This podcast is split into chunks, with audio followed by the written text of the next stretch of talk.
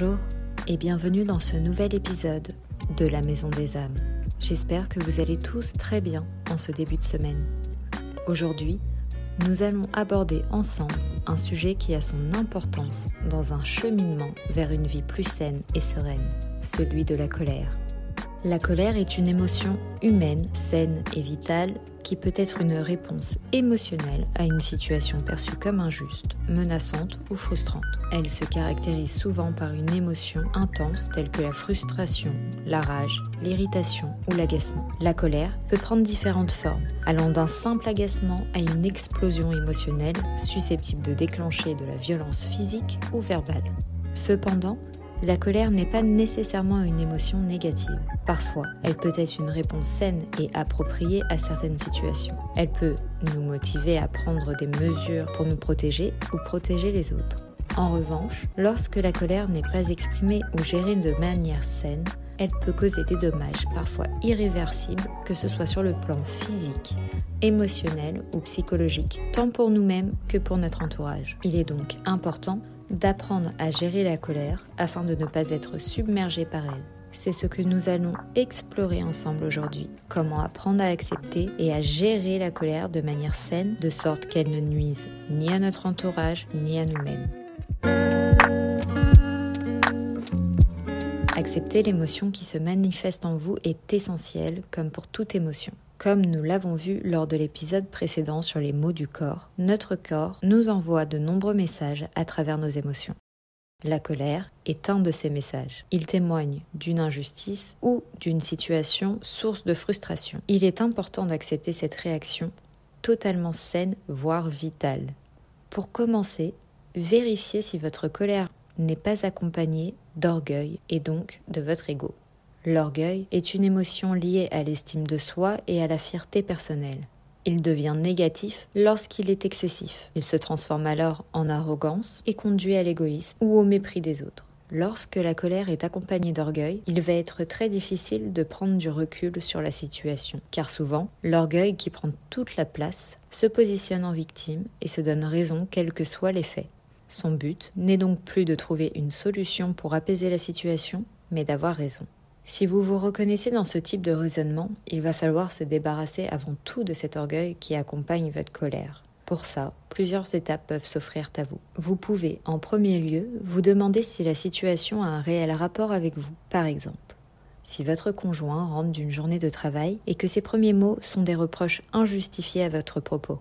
Vous allez certainement recevoir ces reproches comme une pure injustice, et cela va vous provoquer une émotion de colère. Prenez un temps avant de réagir et demandez-vous si les reproches en question vous sont réellement adressés ou s'ils sont simplement la suite d'un tas de petites choses dues à la journée de votre conjoint. Peut-être que sa journée a été très compliquée, peut-être qu'il a été lui-même la source de reproches. Il se peut alors que les reproches qui vous ont été faits soient simplement un effet miroir renvoyant votre conjoint à ses propres frustrations.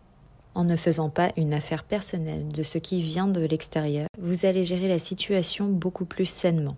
Il est peut-être lui-même victime d'une colère refoulée toute la journée qui a fini malencontreusement par vous exploser en plein visage. Vous n'avez donc aucun rapport avec les reproches qui vous ont été faits et vous n'en êtes pas la cible réelle. Vous pouvez décider de prendre du recul, de ne pas les recevoir et donc de ne pas répondre à cette colère. Ainsi, vous vous protégez et évitez d'entrer dans une situation désagréable pour votre bien-être. Lâchez donc prise avec les situations que vous ne pouvez pas contrôler on passe souvent beaucoup de temps à alimenter notre colère. On se demande pourquoi cette situation nous arrive.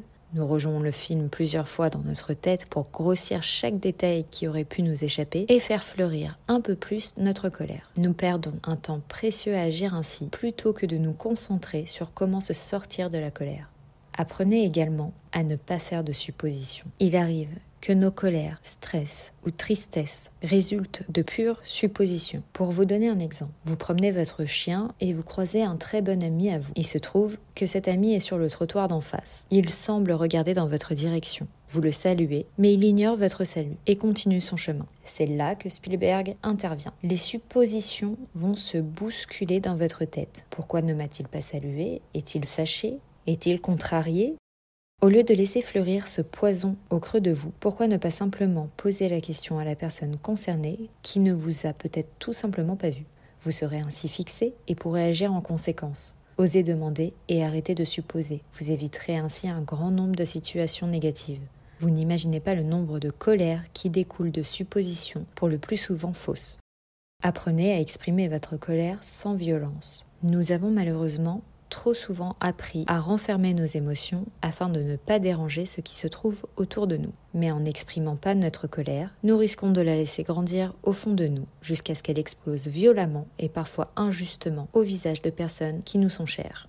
Quand une personne vous met en colère, exprimez-lui avec douceur. Alors oui, comme chaque sujet abordé ici, il est bien plus facile d'en parler que de mettre en pratique. En revanche, ce n'est pas impossible. C'est un travail quotidien. Expliquez à cette personne que son comportement, ses actes ou ses mots vous ont affecté. Cette personne ne s'en est peut-être même pas rendu compte. Nous avons tendance à oublier que nous ne sommes pas tous pareils. Nos éducations, nos parcours de vie, nos caractères sont tous différents. Ce qui est évident pour vous ne l'est peut-être pas pour la personne en face de vous. Se rappeler cela vous aidera peut-être à faire face à des situations qui ne vous conviennent pas avec plus de légèreté. Une fois que vous avez expliqué à la personne les raisons de votre colère, si elle agit intelligemment, elle saura vous présenter des excuses et vous trouverez ensemble une solution qui vous débarrassera de la colère. Si la personne n'a que faire de vos émotions et ne vous présente aucune excuse, ce n'est pas grave. En exprimant vos sentiments, vous vous êtes déjà déchargé du poids de ceci. Vous pouvez maintenant vous efforcer de passer à autre chose. Vous pouvez, pour ce faire, vous aérez l'esprit en pratiquant n'importe quelle activité qui vous ramène à une situation de bien-être. Au contraire, en refusant votre colère et en la gardant profondément en vous, vous allez laisser cette colère s'agrandir jusqu'à ce qu'elle prenne toute la place et finisse par s'exprimer avec violence. Bouddha disait Rester en colère, c'est comme saisir un charbon ardent avec l'intention de le jeter sur quelqu'un. C'est vous qui vous brûlez. La colère nous confronte souvent à nos blessures intérieures. Pour ceux qui n'en ont jamais entendu parler, je vous recommande vivement de lire le livre de Lise Bourbeau intitulé Les cinq blessures de l'âme, afin de mieux comprendre ce concept. Ces blessures émotionnelles se forment pendant l'enfance et nous accompagnent tout au long de notre vie pouvant avoir un impact sur notre bien-être. Elles se divisent en cinq catégories le rejet, l'abandon, l'humiliation, la trahison et l'injustice. Si vous n'avez pas réussi à guérir vos blessures, elles continueront à se manifester tout au long de votre existence jusqu'à ce que vous parveniez à les apaiser. C'est pourquoi, lorsque vous vous trouvez face à une situation qui réveille vos blessures, il est possible de ressentir une colère difficile à gérer, voire de la tristesse.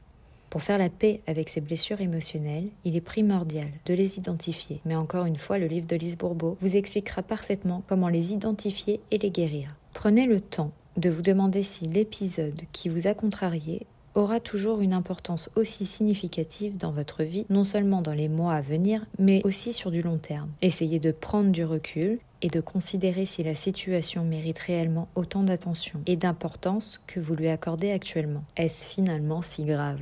En résumé, pour vivre la colère sainement, commencez par l'accepter en mettant un mot sur l'émotion qui vous traverse, Trouvez sa racine, ce qui l'a déclenché, vérifiez que votre ego n'alimente pas votre émotion, éliminez les suppositions et vos attentes envers les autres. Rappelez-vous que nous sommes tous très différents les uns des autres, ce qui est logique pour vous ne l'est pas forcément pour autrui. Après avoir trouvé la cause de votre colère, exprimez-la avec douceur, et si la situation qui vous a mis dans cet état est hors de votre contrôle, apprenez à lâcher prise. Enfin, Pensez à recharger votre énergie en vous aérant l'esprit. Faites ce qui vous fait du bien. Vous avez le pouvoir de gérer vos émotions. Ne laissez donc pas celles-ci vous gâcher la vie. Merci d'avoir écouté ce podcast. J'espère qu'il vous aura plu et si c'est le cas, n'hésitez pas à le partager autour de vous. Vous pouvez également suivre la page Instagram du podcast La Maison des âmes qui vous apportera quelques clés tout au long de la semaine pour cheminer vers le mieux-être. Je vous retrouve la semaine prochaine dans un nouveau sujet au cœur du bien-être. Thank you.